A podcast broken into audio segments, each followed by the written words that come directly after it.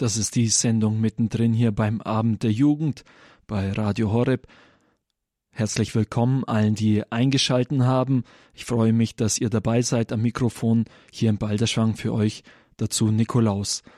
Ein herzliches Grüß Gott auch an Pater Johannes, mit dem ich jetzt verbunden bin und der uns heute sein Berufungszeugnis erzählen möchte. Das bedeutet, er möchte darüber sprechen, wie er auf diese Idee gekommen ist, sozusagen Priester zu werden. Aber zunächst einmal Grüß Gott, Pater Johannes. Ja, hallo Nikolaus. Ja, zu Beginn der Sendung erst einmal eine Frage an dich. Und zwar habe ich mitbekommen, dass du schon einmal hier bei Radio Horeb auf Sendung warst. Ich weiß nicht, ob es dir so bewusst ist. Und da habe ich etwas rausgeschnitten, einen kurzen Moment von dieser Sendung. Und du kannst jetzt zu Anfang erst einmal uns mitteilen, was das für ein Ausschnitt ist. Namen des Vaters und des Sohnes und des Heiligen Geistes. Amen. Die Gnade unseres Herrn Jesus Christus, des ewigen Hohen Priesters, von dem aller Segen und alle Gnade kommen, sei alle Zeit mit euch. Und Soweit der Ausschnitt und das war meine Primizfeier in diesem Jahr. Genau, deine Primizfeier in Oberreute, die wurde nämlich auch bei Radio Horeb übertragen und äh, die Primizfeier ist sozusagen eine der ersten Messen, wenn es nicht sogar die erste Messe war, die ein Priester dann feiert, nachdem er geweiht worden ist. Und wir wollen uns in der heutigen Sendung darüber unterhalten, wie es bei dir dazu kam. Wenn jetzt heute jemand Priester wird, könnte man meinen, dass er aus einem religiösen Elternhaus kommt und dass die Eltern sich das von Kindheit, von der eigenen Kindheit an gewünscht haben, dass der Sohn dann Priester wird. Wie war das bei dir gewesen? Hast du solche religiösen Eltern gehabt oder war das da eher anders? Ja, ähm, wie du sagst, ähm, viele Leute stellen sich das vor, dass man, wenn man Priester ist, sicherlich gläubige Eltern gehabt hat, eine gläubige Familie, einen ganz gläubigen Kontext, ein gläubiges Umfeld, aber bei mir war das nicht so. Also meine Eltern sind wohl getauft. Ich habe eine Schwester, die ist auch getauft, die ging oft in die Kirche, aber so dass ich sagen könnte, dass es eine gläubige Familie war, also die wirklich aus dem Glauben heraus gelebt haben, die versucht haben, das so im Alltag zu leben, die hinter dieser Überzeugung, hinter der christlichen Überzeugung gestanden sind, das war nicht der Fall. Ähm, sie haben mich eher, meine Eltern, in die Kirche gehen lassen, haben auch darauf geschaut, dass ich jeden Sonntag in die Kirche gehe, aber das war eher, weil ich in einem kleinen Dorf aufgewachsen bin, in Oberreute, wo eben auch dieser Ausschnitt vorher vom Audio gehört wurde. Ähm, das war eher so etwas, was zum Dorf dazugehört hat. Also man musste in die Kirche gehen. Ähm, auch der Dorfpfarrer hat dort sehr viel Wert darauf gelegt, der ähm, bei uns auch Religion unterrichtet hat in der Grundschule. Ähm, das war sogar so stark teilweise, dass ich von meinen Klassenkameraden oder dass ich die Klassenkameraden ähm, generell gesagt haben, wann sie in der Messe gewesen sind oder nicht. Oder wenn jemand gefehlt hat im Sonntagsgottesdienst, dann hat man das sofort am nächsten Tag in der Schule gesagt. Also es waren nicht so gläubige Überzeugungen, die am Anfang gestanden sind, dass ich in die Messe gegangen bin oder den Glauben praktiziert habe. Das war also gar nicht der Fall. Meine Eltern haben darauf geschaut, dass ich am Sonntag in die Kirche gehe, aber ähm, aus einer anderen Motivation heraus. Gut, du warst dann regelmäßig sonntags in der Messe aus dieser Motivation heraus und so wie das klingt, war das üblich in Oberreute, dass die Jungs und Mädchen in deinem Alter auch in die Messe gegangen sind. Aber ich nehme an, dass nicht jeder von denen heute einen geistlichen Weg geht. Was war denn dann bei dir anders, dass du irgendwann diesen Weg eingeschlagen hast? Mhm. Also ich habe die Leute ja auch gesehen, die alten Klassenkameraden teilweise bei meiner Primizfeier in Oberreute. Ähm, die mir dann gratuliert haben, sich gefreut haben für meinen Weg. Manche, die sich auch gewundert haben, dass ich wirklich diesen Weg gegangen bin, dass ich das wirklich durchgezogen habe. Ähm, die meisten, würde ich sagen, die haben dem Glauben auch irgendwie den Rücken gekehrt. Ich weiß nicht genau warum oder was dort dahinter steht. Ähm, es sind wenige, würde ich sagen, die noch den Glauben so leben, den sie mitbekommen haben oder auch im Dorf gelebt haben.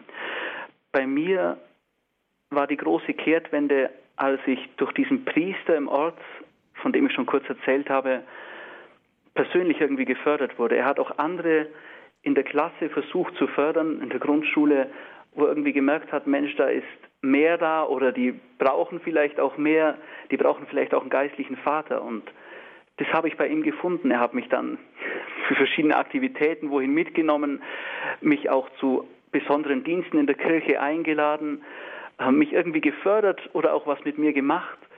Und so ist er für mich vor allem ein Beispiel geworden. Also ich habe bei ihm irgendwie so eine Vaterfigur auch gefunden und das hat mich sehr motiviert.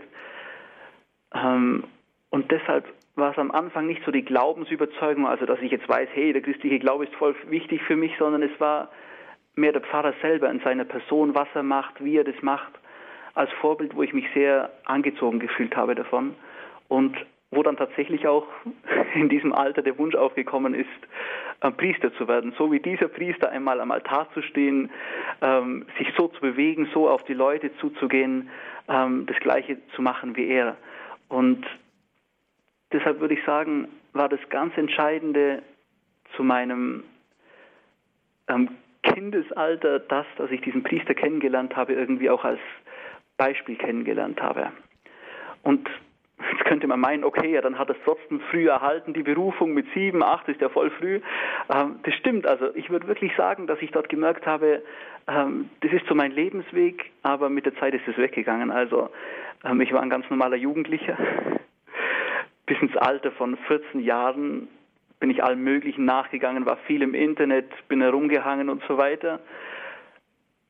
Und dann kam erst so das richtige, auch innerliche Erlebnis, nicht nur, dass ich äußerlich von was fasziniert war, sondern wo ich mich innerlich aufgemacht habe, umgekrempelt habe und ganz neuen Weg eingeschlagen bin. Ich nehme an, das äh, hat dann auch dazu geführt, dass du, wie du gesagt hast, also zunächst war das nur so eine Beziehung zum Pfarrer und der Pfarrer war eben das Vorbild und deswegen wollte man auch irgendwo diesen Weg einschlagen, ja. Aber diese Beziehung zu Gott kam die dann irgendwann auch mit dieser Wende mit, oder? Mhm. Also die Beziehung, die kam mit dieser Wende. Ich war persönlich in einer schwierigen Lage.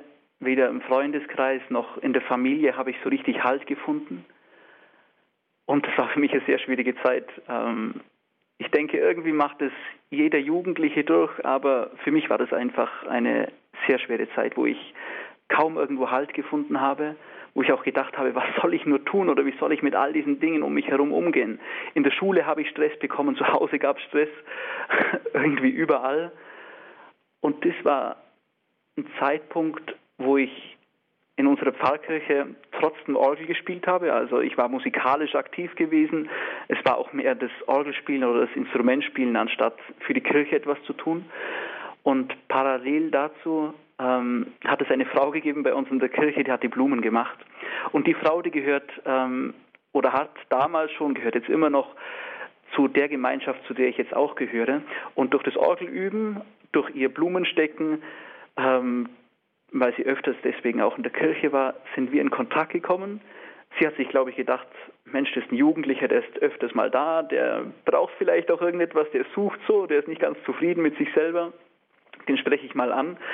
Dann hat sie mich angesprochen und ich fand es total interessant.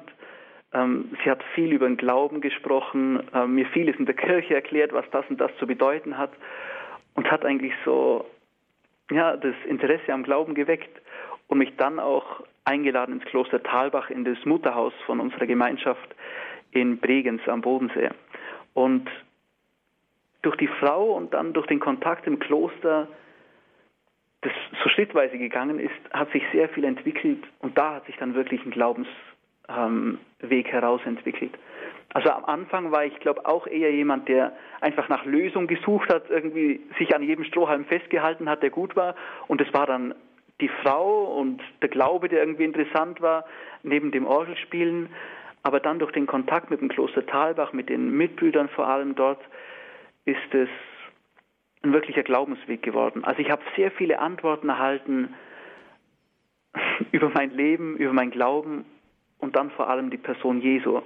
Also nicht, dass irgendjemand gesagt hat im Kloster, hey, jetzt geh zur Person Jesu und vertraue ihm alles an, dann wird alles gut und äh, dann hast du die Freude deines Lebens, sondern ich würde eher sagen, dass Jesus das selber getan hat. Ich habe nicht danach gesucht, auch kein Mensch hat es irgendwie gemacht, auch wenn die Mitbrüder, auch diese Frau, die die Blumen gemacht hat, noch so lieb und nett waren, aber es war eher Jesus, der mich so an sich gezogen hat. Und am deutlichsten habe ich das dann mal gemerkt, als ich begonnen habe, auch jeden Tag in die Messe zu gehen als Jugendlicher. Das war so mit 16 Jahren, wo ich das probiert habe, angefangen habe, ähm, dass Jesus in der Eucharistie wirklich gegenwärtig ist. Also auf einmal habe ich die Eucharistie, ich kann mich fast noch an diesen Zeitpunkt erinnern, auf jeden Fall an das Gefühl, dass ich gemerkt habe, ähm, das, was ich dort empfange in der Eucharistie, in der Kommunion, das ist nicht nur etwas Wichtiges, wo man still ist und sich konzentriert und mit Ehrfurcht irgendwie vorgeht, sondern ich habe wirklich Jesus auf meiner Zunge. Das ist wirklich Jesus, den ich wie ein Mensch anschauen kann, wie so ein Jesusbild anschauen kann, in mir irgendwie mit dem geistigen Auge, mit dem ich sprechen kann, der mich ganz genau kennt, der alles von mir weiß, der mich liebt, bei dem alles gut ist, bei dem ich alle Kraft holen kann. Und somit war die Begegnung mit dem Kloster Talbach, zuvor mit der Frau und dann vor allem dieses Erlebnis mit der Eucharistie etwas, was mich begonnen hat zu tragen. Das würde ich sagen, waren so die, die Meilensteine, die ganz großen Meilensteine und der größte, irgendwann einmal die Erfahrung gemacht zu haben. Und ich glaube, das kann man gar nicht produzieren oder bezwecken oder in jemanden einprügeln, auch wenn man noch so sehr Lust dazu hätte und dem sagen würde, hey, das ist wichtig und das ist gut, die, also die Erfahrung zu machen, Gott ist wirklich lebendig, den gibt es wirklich. Ich kann mit dem wie mit einer lebendigen Person umgehen, die in meiner Umgebung ist. Also wie mit meinem besten Freund, wie mit meinen Eltern oder sonst jemandem, der ist so real, so konkret und sogar noch viel realer, noch viel erfüllender. Also diese Erfahrung, würde ich sagen, ist, ich würde sogar sagen, das ist die wichtigste Erfahrung in meinem Leben, dass ich das erfahren durfte. Und wie gesagt, das war Jesus selber, das war niemand anderer, der das produziert hat. Das waren Hilfen, das waren Stützen, ähm, die mich dazu geleitet haben, aber schlussendlich war es ein Geschenk von Gott selber, dass ich das erfahren durfte. Vielen Dank dir schon mal soweit. Wir werden jetzt erstmal noch eine kurze Musikpause einlegen. Und zwar hören wir von The Fruits das Lied Follow You. In this moment of worship, in this moment of being with you, I just want to listen to you, Jesus.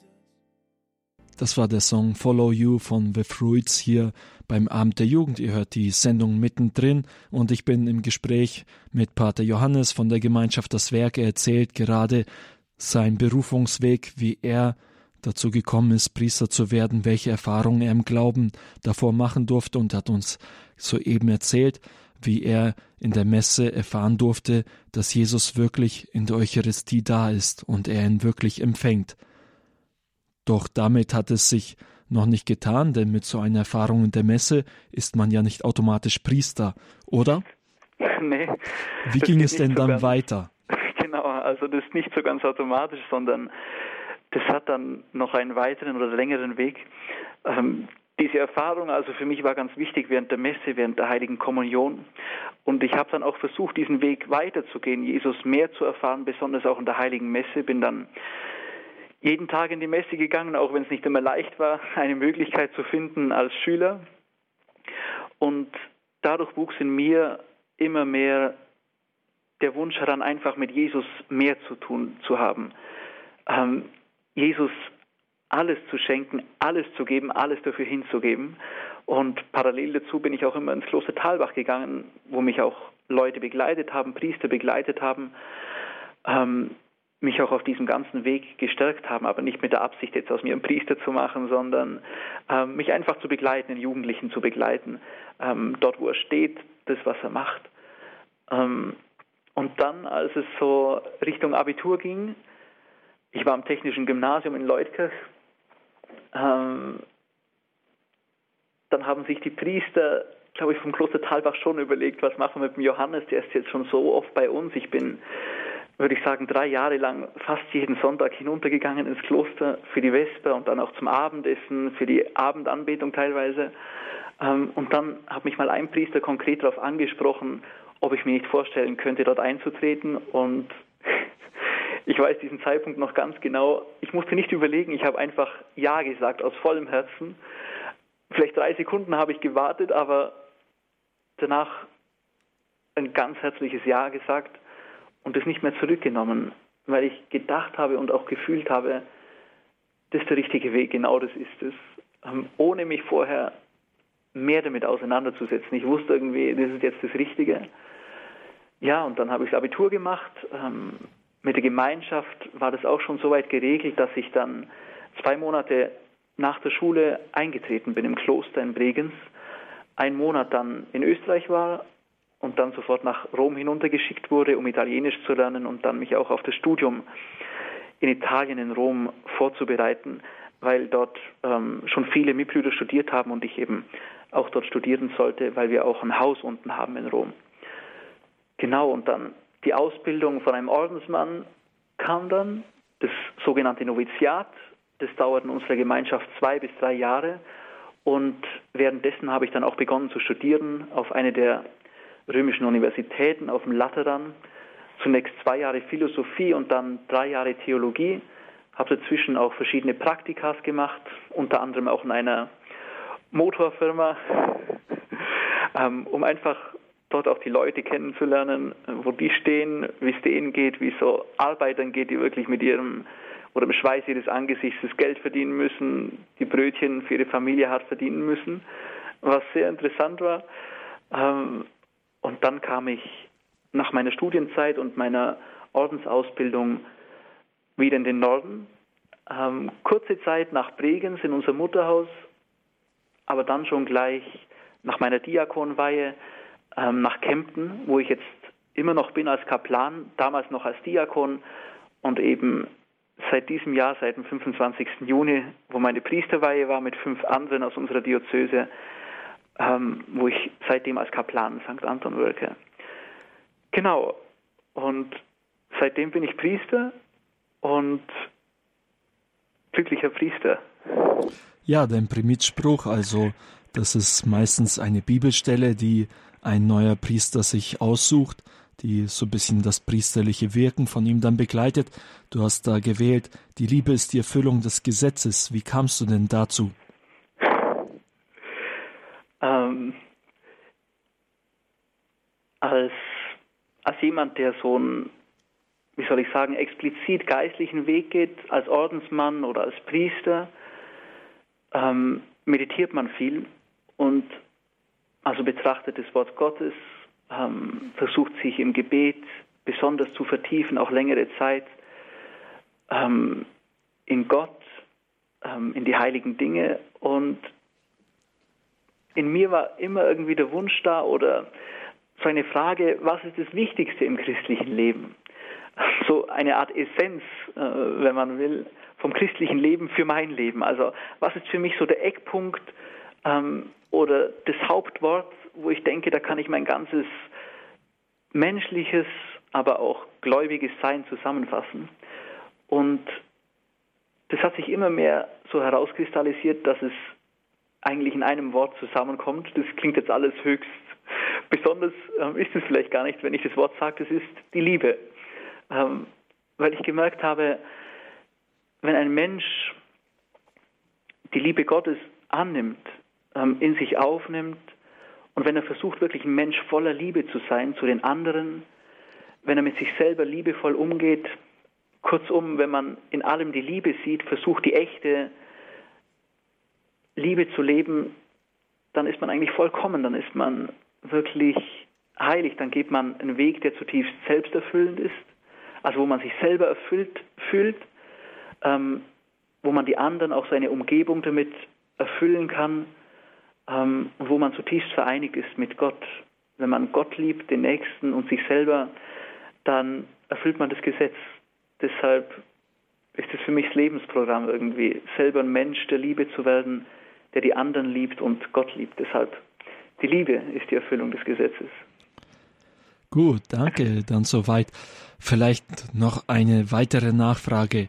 Und zwar hast du ja sehr eindrücklich von deinen Erfahrungen der Heiligen Messe beschrieben und man merkt ja auch auf jeden Fall die Begeisterung an. Doch ich sag mal, manchen Jugendlichen geht es vielleicht jetzt eher so, er denkt sich, ja, klar, ich gehe auch jeden Sonntag in die Messe, aber diese Erfahrung habe ich nie gemacht und die Messe ist vielleicht eher sogar etwas Langweiliges. Was sollte jetzt ein Jugendlicher machen, damit er auch so eine Erfahrung oder eine ähnliche Erfahrung in der Messe machen kann? Mhm. Ähm, ich glaube, das Wichtigste ist, ähm, sich dort zunächst nicht zu vergleichen, also nicht zu sagen, hey, der Pater Hannes, der hat jetzt so eine mega Erfahrung gehabt und so weiter. Ähm, und dann zu sagen, ja, sowas brauche ich auch, ohne das werde ich nicht glücklich.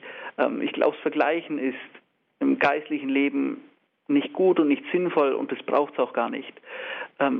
Gott schenkt uns alles, was wir brauchen, jedem nach seinem Vermögen und von dem Standpunkt her, wo er ist. Also Deshalb ist Vergleichen nicht notwendig. Und viele Dinge spüren wir auch nicht, obwohl die innerlich schon geschehen sind. Also man muss nicht immer alles fühlen und, und ausdrücken können oder genau sagen, das war zu diesem Zeitpunkt und da habe ich eine mega Gnade erhalten und da habe ich einen Heiligen Geist erhalten oder etwas.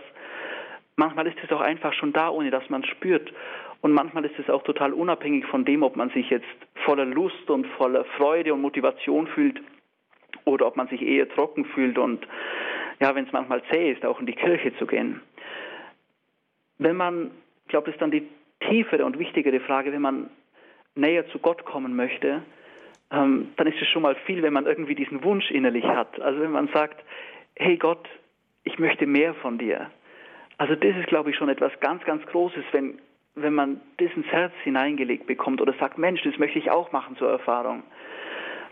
Und dann als zweites würde ich sagen, kann einfach die Bitte am Anfang stehen, Jesus, schau, ich möchte dich auch ganz tief erfahren. Ich übergebe dir alles, was ich habe, was ich bin. Meine Lust, meine Unlust, meine Freude am Glauben, meine Nichtfreude am Glauben, alles, alles. Du darfst aus mir das machen, was du willst, was du vorgesehen hast. Ich möchte dich gerne mehr, besser und tiefer kennenlernen ich öffne mich dir ganz und führe du mich und lass das alles zu dem Zeitpunkt geschehen, wann du es willst. Schenk mir die Geduld dazu, das zu erwarten. Hilf mir, mich nicht zu vergleichen oder, oder ganz frei dafür zu sein, ganz offen dafür zu sein. Ich glaube, das ist auch dann ganz wichtig, einfach Jesus darum zu bitten und er wird es auf jeden Fall tun. Und dann, wenn du auch, Nikolaus, die, die heilige Messe ansprichst, natürlich, für mich war das auch nicht immer leicht, in der Messe auszuhalten, als Ministrant und Organist dann schon leichter, weil ich was zu tun gehabt habe. Aber ich denke schon, das Aushalten in Anführungsstrichen von der heiligen Messe ist etwas ganz Tolles, weil wir Gott dort unabhängig von unserem Gefühl zeigen, hey, ich finde dich trotzdem wichtig, ähm, ich möchte es trotzdem ernst nehmen, du bist für mich trotzdem wichtig, ich möchte dich in meinem Leben haben. Deshalb hat es auch so viel Sinn und kann einem so viel Halt geben, wenn man auch wenn es äußerliche Hindernisse gibt, in die Messe geht. Und ja, vielleicht nur diese paar Punkte, die ich jetzt aufgezählt habe, wenn man auf Gott ganz und gar vertraut, sich nicht vergleicht und trotzdem versucht, den Glauben so gut wie es geht zu leben, dann ist man auf dem richtigen Weg, dann führt Gott einen. Und er führt einen den Weg, den er persönlich mit jedem geht. Bei jedem Menschen geht er einen anderen Weg, bei jedem Menschen schaut es anders aus, aber er will von jedem dass er diese Liebe erfährt, diese Freude erfährt. Wie er es tut, wann er es tut, das, das kann niemand sagen. Aber er möchte es tun und er wird es tun. Vielen Dank dir dann für dieses Zeugnis und auch für die weiteren Worte, die Fragen, die du jetzt beantwortet hast. Was ich dir jetzt nicht verraten habe, ich habe noch ein zweites Pfeil vorbereitet, das ich jetzt auch abspielen werde. Und du musst uns noch einmal sagen, worum es sich dabei handelt. Okay. Das gewähre euch der dreieinige Gott, der Vater und der Sohn und der Heilige Geist. Amen. Und das war? Der Primitsegen. Genau. Das ist äh, schon fast eine Besonderheit. Primitsegen haben wir eher selten hier im Radio. Ja. Doch es freut uns, dass du uns den jetzt auch am Ende dieser Sendung noch erteilen kannst. Raffiniert. Aber zuerst noch ein kleiner Hinweis an alle Hörer. Wenn ihr diese Sendung noch einmal anhören möchtet, könnt ihr dazu auf unsere Homepage gehen www.horeb.org. Da findet ihr dann den Bereich Podcast, den ihr anklicken könnt in der Mediathek. Und da ist dann die Sendung mittendrin dabei. Ab morgen könnt ihr da diese Sendung herunterladen. Und nun folgt der Primitzsegen. Der Herr sei mit euch. Und mit deinem Geiste. Durch die Ausbreitung meiner neu geweihten Hände und durch die Anrufung der allerseligsten Jungfrau und Gottesmutter Maria, ihres Bräutigams des heiligen Josef, der heiligen Apostel Petrus und Paulus, aller Engel und Heiligen, besonders eurer Namenspatrone, eurer Schutzengel, segne euch und euren ganzen Lebensweg, der allmächtige und barmherzige Gott, der Vater und der Sohn und der Heilige Geist. Amen. Amen.